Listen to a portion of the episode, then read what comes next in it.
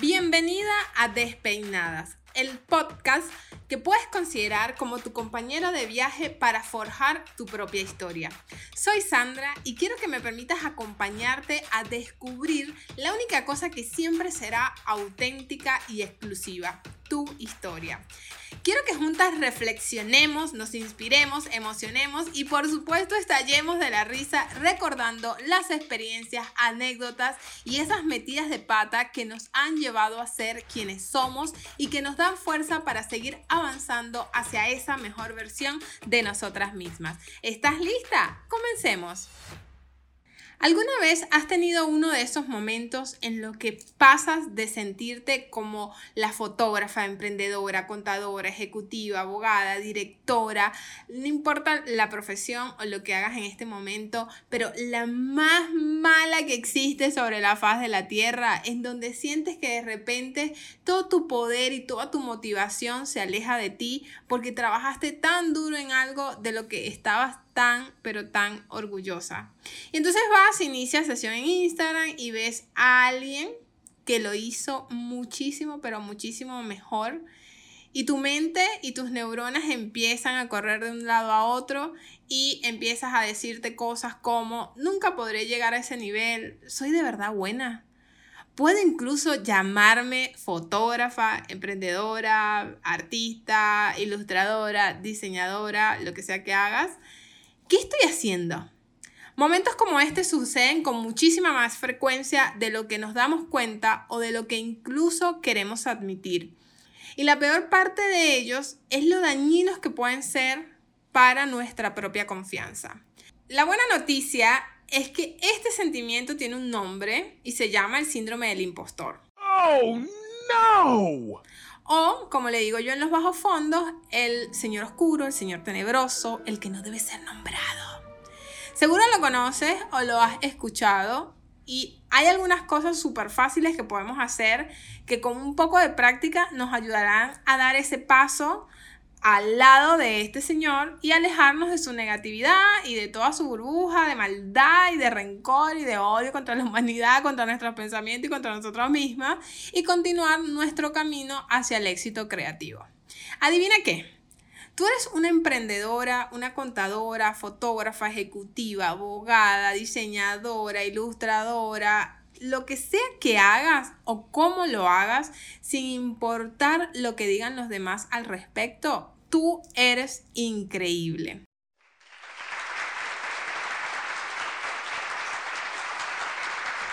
Y cuando comencé a seguir mi carrera en la fotografía, yo luchaba inicialmente contra mi propio sentido del síndrome del impostor. Había pasado tantos años construyendo o pensando, más que construir, pensando en cómo construir esta versión de en quién y en qué debería convertirme y cómo podría yo llegar ahí. Pero cuando daba un paso adelante, una pequeña, una pequeña semillita de esas de duda se implantaba dentro de mí y chao, adiós luz que te pagaste. Y no se callaba.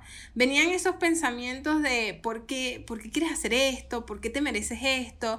No has hecho nada diferente, no hay nada de especial en ti, no hay nada que te haga más allá de especial de lo que probablemente seas. Entonces, esos pensamientos me llevaron a comenzar a dudar de mi propio progreso, de mis logros, hacerme cuestionar si realmente era lo suficientemente inteligente, si era lo suficientemente talentosa, si era lo suficientemente digna de estar donde estaba. Para ponerte un poco en contexto, eh, yo en ese momento había dejado a mi familia, mi país, mi carrera como abogado, una maestría en curso, había dejado atrás años y años y años de estudio, de invertir dinero, invertir muchísimo tiempo en dedicarme a una profesión que obviamente me gustaba para su momento, pero que sentía que faltaba algo más. Y dejé todo eso para dedicarme al arte. Entonces, eh, imagínense uno creciendo eh, en, una sociedad, en un entorno donde vivir del arte era imposible. Eh, o era para personas puntuales o específicas. Eh, yo me sentía en cero, me sentía que no tenía nada, que había perdido muchos años de mi vida, había perdido mi tiempo, mi dinero. ¿Y, quién hace eso, no? ¿Quién, ¿Quién deja todo eso? Es una locura. Y, y, obviamente las voces en mi cabeza y las voces del entorno no me ayudaron en el proceso.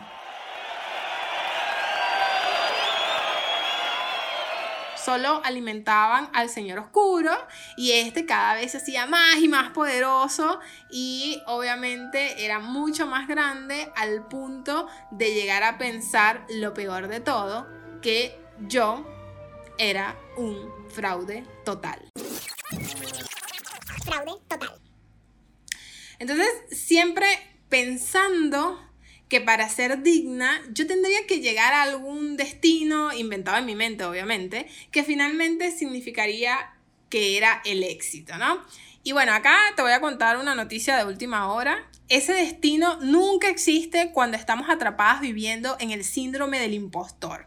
Porque siempre sentimos que nunca somos suficientes, nunca somos suficientes. Ahora bien, el síndrome del impostor generalmente viene en forma de voz en nuestra cabeza es ese Pepe Grillo malvado, o sea, es como el, Pepe Grillo malo, que no ayuda cuando la voz de afuera de nuestras cabezas también lo que hace es sumarse al ruido. Entonces aquí yo te voy a poner un ejemplo perfecto porque bueno, no sé si ustedes se habrán dado cuenta, eh, yo me imagino que sí, dentro del mundo de la fotografía y calculo que en muchísimos otros rubros también puede estar pasando, es un mundo dominado por los hombres. Entonces, seguro ya lo has notado, obviamente no, no, no estoy diciendo eh, algo que no, no sepamos. Esto eh, muchas veces se vuelve muy obvio cuando arrancas una carrera de cero, cuando estás en un proceso de descubrimiento y eh, decides ir a comprar equipo para desarrollar tu nueva profesión. Y entras tú como Heidi o Candy Candy, las que son de mi época, si vieron esos cómics, eh, entras en una tienda de cámara o de reparaciones o de venta, de alquiler de equipo, lo que sea, y eh, te encuentras con una de estas situaciones que te voy a ilustrar de manera más eh, específica, ¿no?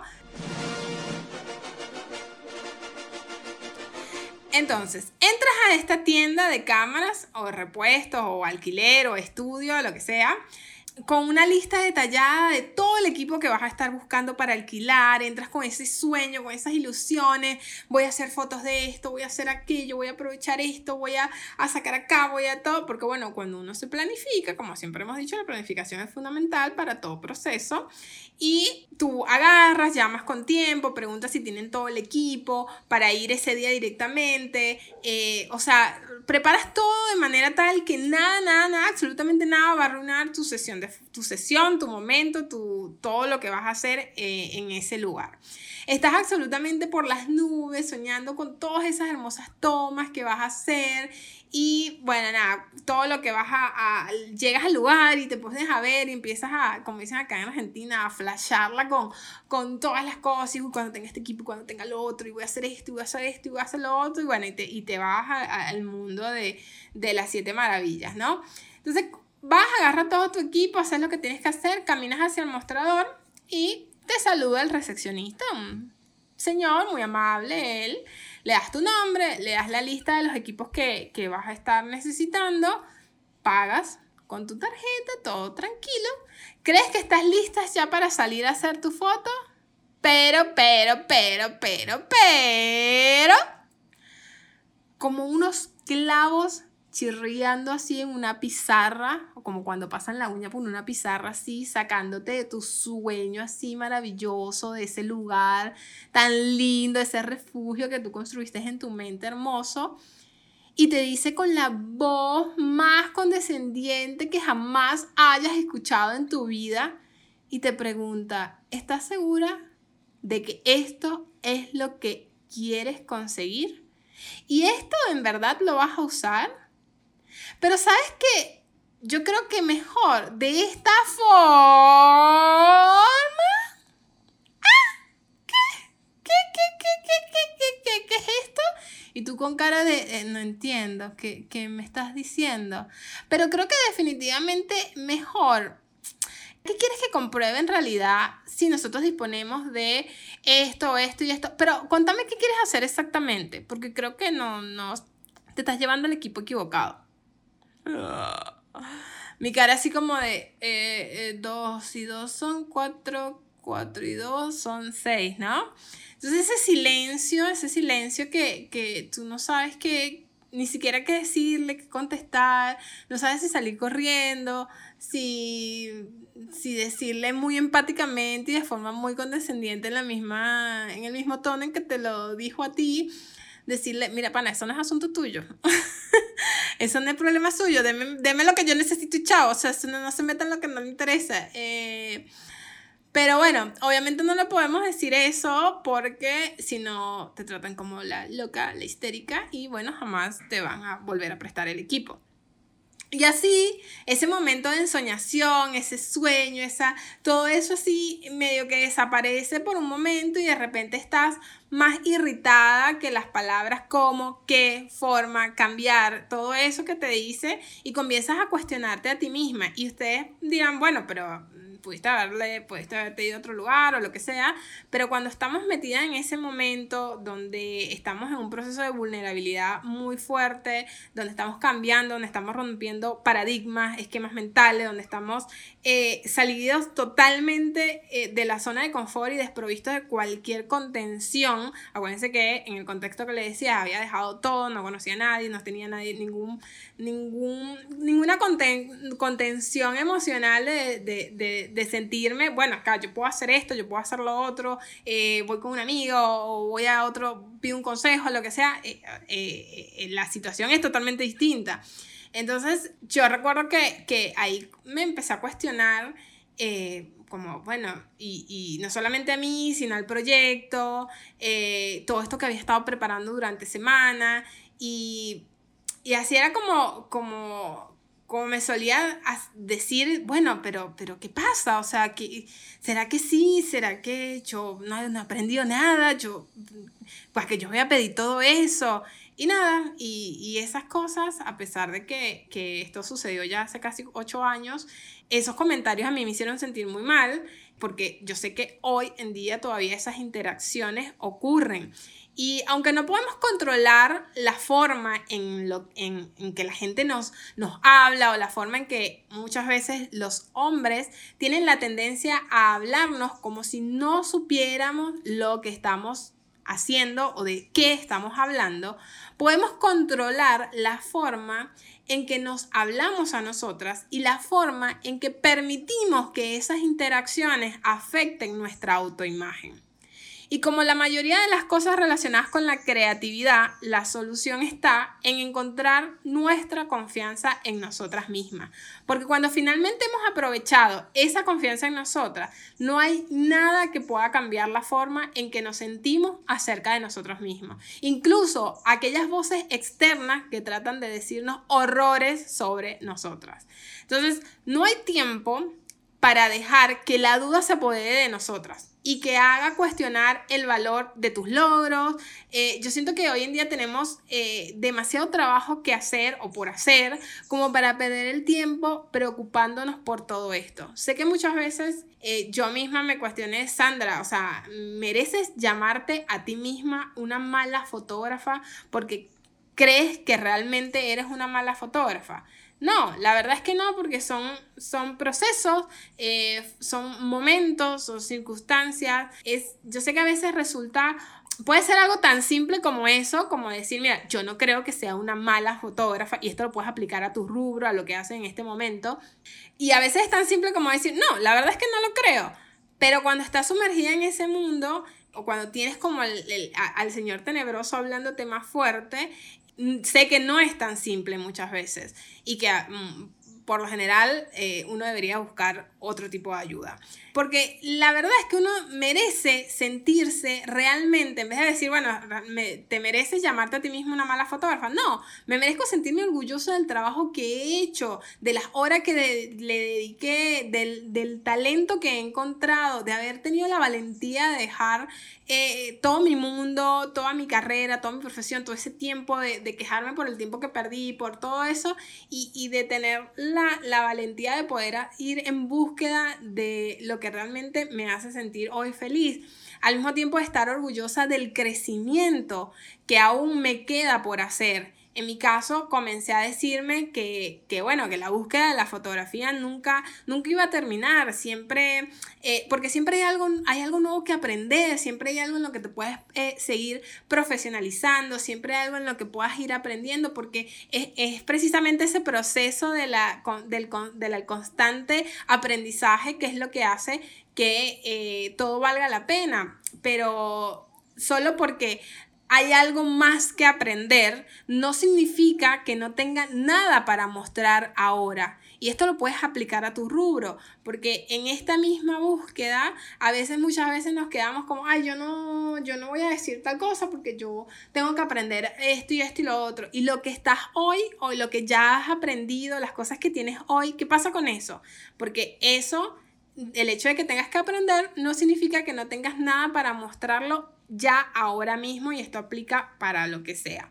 Entonces la mejor manera de luchar contra los sentimientos relacionados con el síndrome del impostor es desarrollar esa chispa de confianza. Esto significa que necesitas salir y ganar más confianza, sumar más experiencia, cometer más errores, muchísimos errores, muchísimas metidas de pata, muchísimo más porque obviamente en el hacer es que tú vas a poder permitirte ganar esa confianza que necesitas para eliminar de una vez por todas al Señor tenebroso. Entonces, acá lo que te recomiendo es que siempre hagas cosas que apoyen tu crecimiento, que inviertas en ti y en tu oficio. Aquí es donde encontrarás la confianza y la seguridad en ti misma, esa que necesitas para combatir cualquier duda que surja, ya sea de un empleado atrevido en la tienda eh, o de esa voz súper grosera que tenemos a veces en la cabeza y que se toma atribuciones que no le corresponden. Entonces, la próxima vez que tu mente comience a dar vueltas con pensamientos como mi equipo de cámara pesta, todavía no puedo ser una fotógrafa de verdad o ni siquiera tengo un sitio web, a mí nunca me han pagado, no tengo eh, suficientes clientes, no debo ser suficientemente buena. Tienes que agarrar, detener todo lo que estás haciendo, mirar esos pensamientos bien de cerca, no los rechaces, dales el espacio que ellos necesitan y luego recuérdales por qué están equivocados.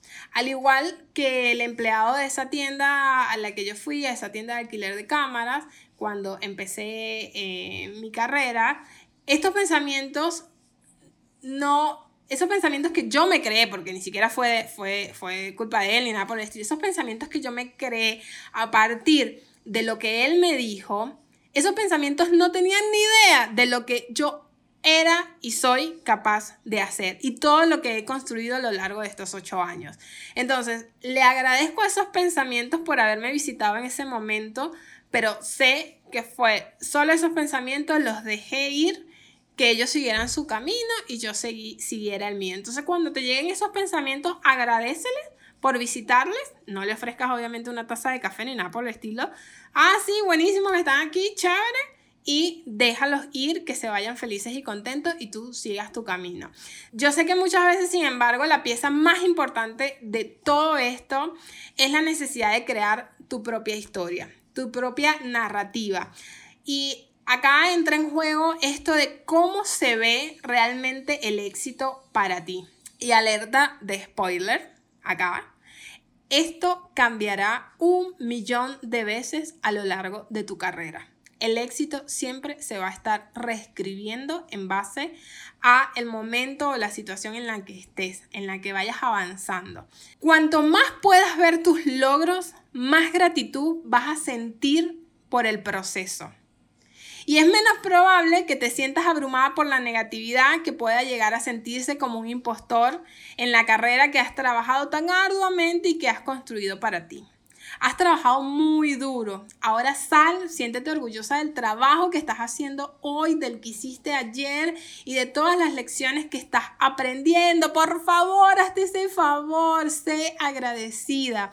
Y no olvides ser fiel a ti misma. Aunque otros se puedan parecer a ti, aunque esa voz grosera en tu cabeza y que se toma atribuciones que no le corresponde te diga que ya hay mil personas haciendo lo mismo, solo tú eres tú. Solo hay una tú, tú y nadie más que tú, tú, solamente tú. Ah, ah, ah, y solamente tú, y tú, y tú, y nadie más que tú.